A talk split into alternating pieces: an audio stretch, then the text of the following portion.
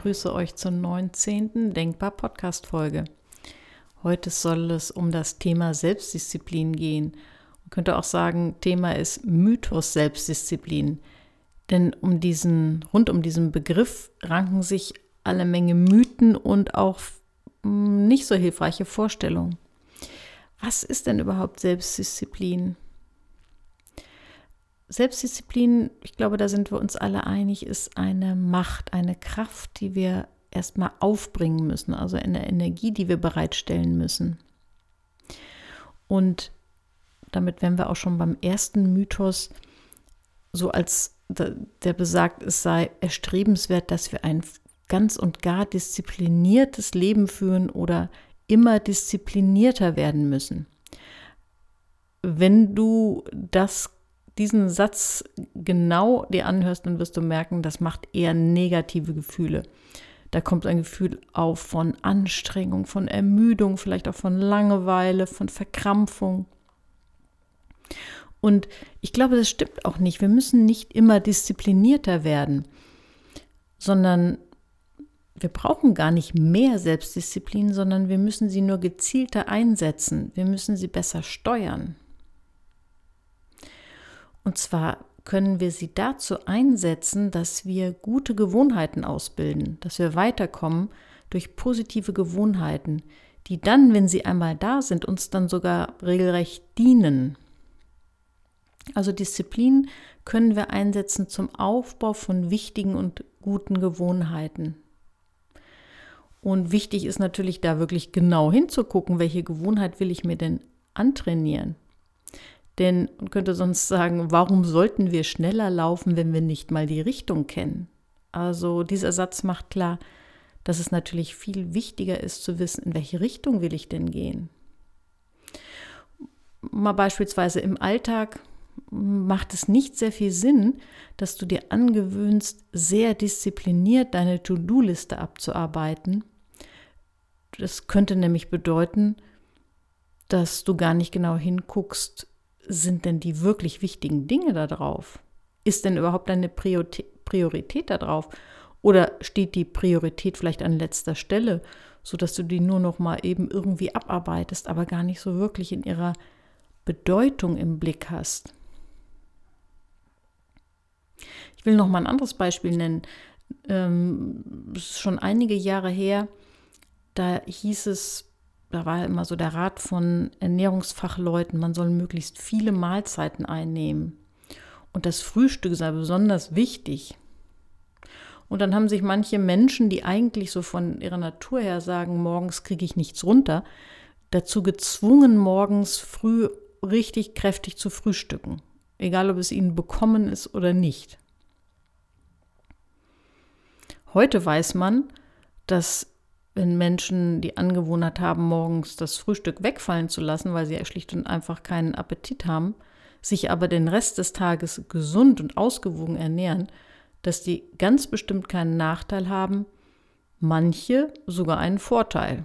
Seitdem man weiß, dass längere Phasen von Nichtessen gesund sind, Stichwort Intervallfasten, weiß man auch, nein, es ist nicht gut, sich morgens zum Beispiel, wenn man gar keinen Appetit hat, eine Mahlzeit hineinzuzwängen. Also so kann man auch die Disziplin an der falschen Stelle einsetzen. Und dann kommt man nicht zu einem guten Ergebnis, sondern kann sich sogar schaden. Aber irgendwie ist so die Vorstellung da, wer ein diszipliniertes Leben führt, der muss sich dauerhaft anstrengen und quälen. Menschen, die zum Beispiel eher Probleme damit haben, regelmäßig Sport zu machen, weil sie sich sehr überwinden müssen, haben manchmal die Vorstellung, jemand, der regelmäßig Sport macht, muss sich regelmäßig quälen. Oder die Vorstellung, jemand, der sich gesund ernährt, der muss sich regelmäßig alles Mögliche verkneifen. Fragt man aber die Menschen, die die Gewohnheit haben, regelmäßig Sport zu machen oder sich regelmäßig gut zu ernähren, dann sagen die, nein, es ist eine Gewohnheit, ich muss mich dann nicht verkrampfen. Für mich ist es selbstverständlich, mir tut es gut, ich muss mich dafür nicht anstrengen oder nur selten mal anstrengen.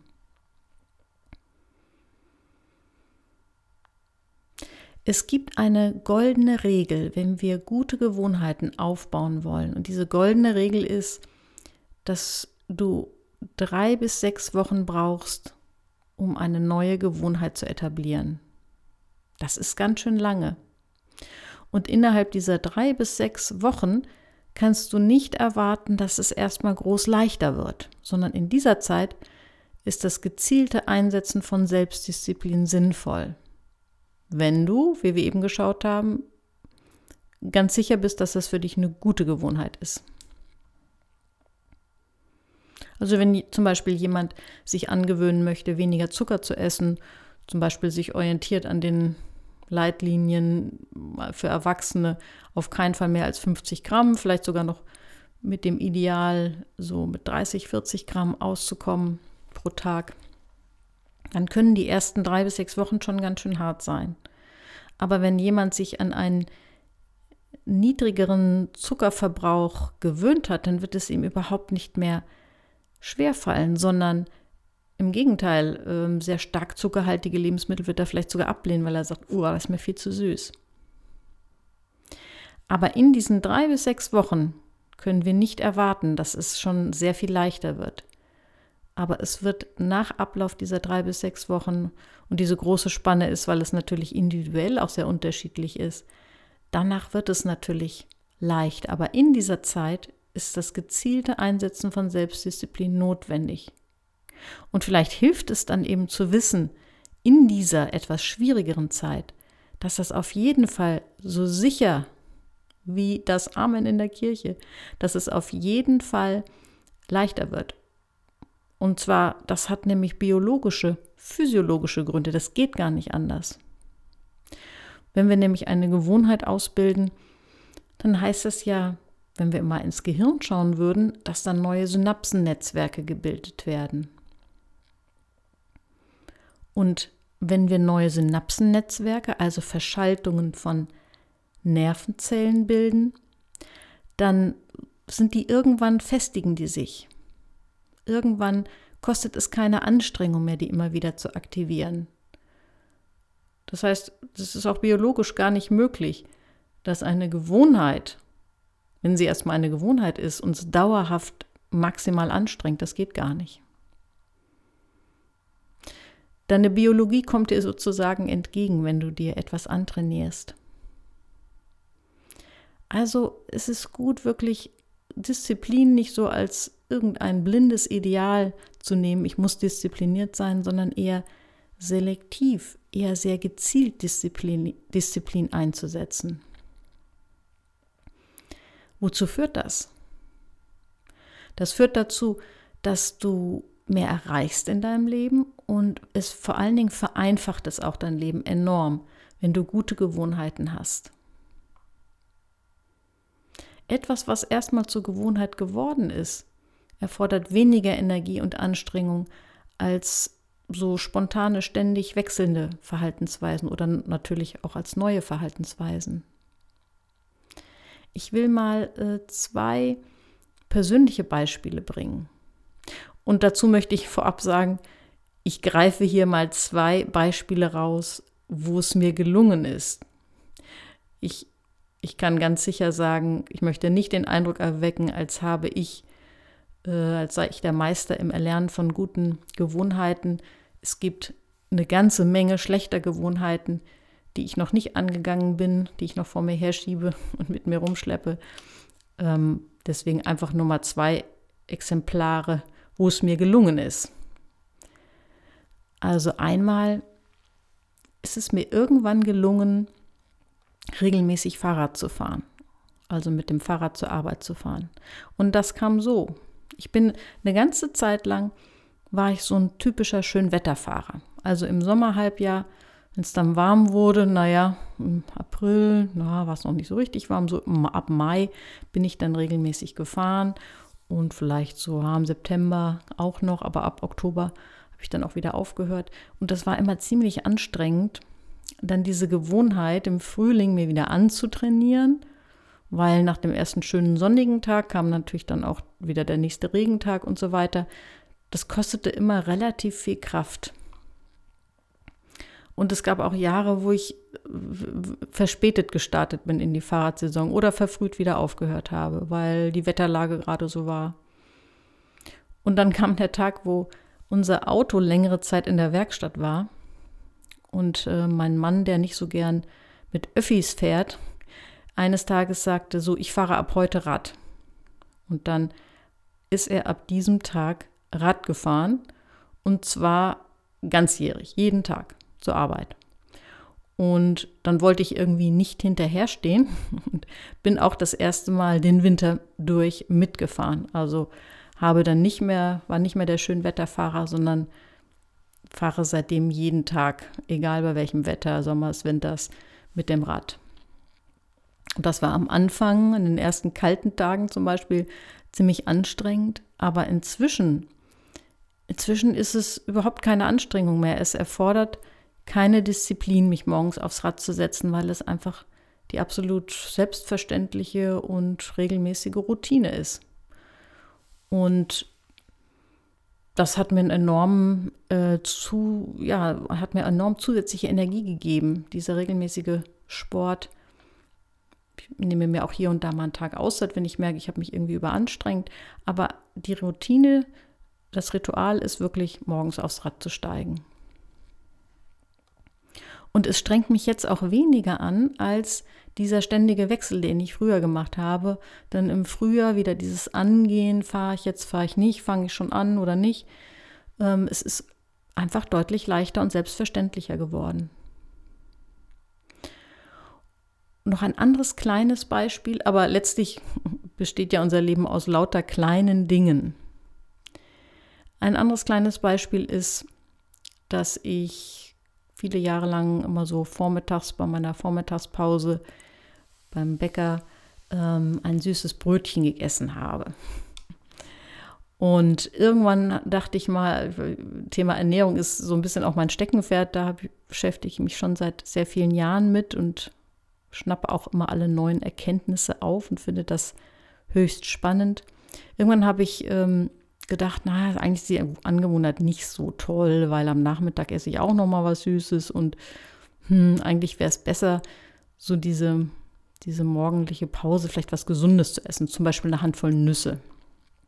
Das habe hab ich immer wieder mal so dran gedacht, aber nee, irgendwie, nein, diese Gewohnheit, schwupp war die Pause da und sofort war klar, nein, ich brauche mein süßes Brötchen. Und dann kam Corona. Und in der Corona-Krise war es eben nicht mehr möglich, mich da in den Bäcker zu setzen und da mein süßes Brötchen zu essen.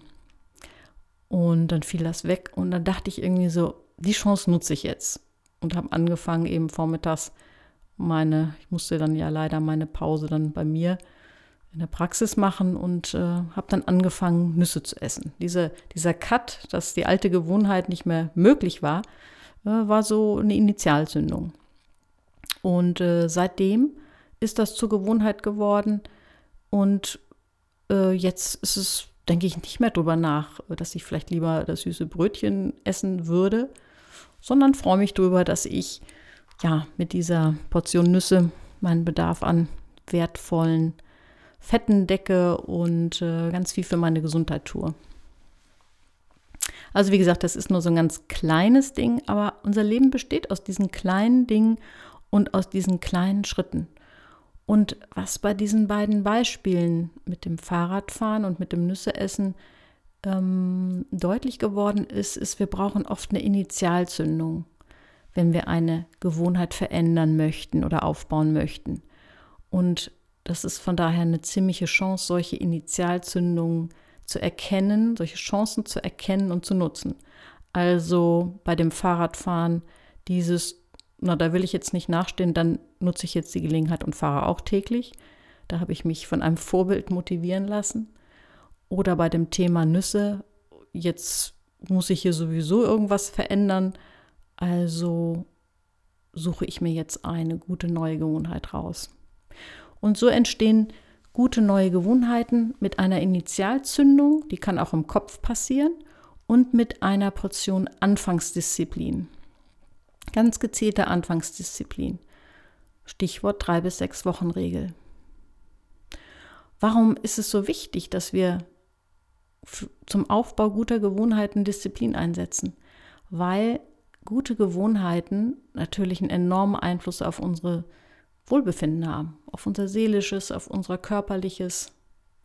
Man könnte auch sagen, ganz allgemein auf unsere Lebensqualität. Sie bringen uns einfach weiter. Und als kleine Abschlussübung vielleicht drei Punkte. Einmal kannst du mal drüber nachdenken, welche kleine Gewohnheit, von der du wirklich überzeugt bist, dass es dir etwas bringt, welche kleine Gewohnheit möchtest du verändern? Vielleicht kannst du das mal auch aufschreiben, fest, um es festzuhalten. Und dann kannst du dir als zweites die Frage stellen, bin ich bereit, drei bis sechs Wochen lang Disziplin aufzubringen, um diese neue Gewohnheit überhaupt erstmal zu verinnerlichen. Drei bis sechs Wochen. Und als dritter Tipp, wenn du dann zu einem Jahr kommst, dann mach dir Notizen über den Verlauf dieser drei bis sechs Wochen. Schreib auf, wie es dir dabei geht. Schreib dir vielleicht auch ermutigende Gedanken auf, damit du diese Zeit durchhältst und die Erfahrung machst, dass es nur eine bestimmte Zeit ganz gezielte Disziplin braucht, um eine Gewohnheit zu entwickeln, die dir dann ganz automatisch dient. Ich hoffe, du machst da gute Erfahrungen mit. Viel Spaß dabei.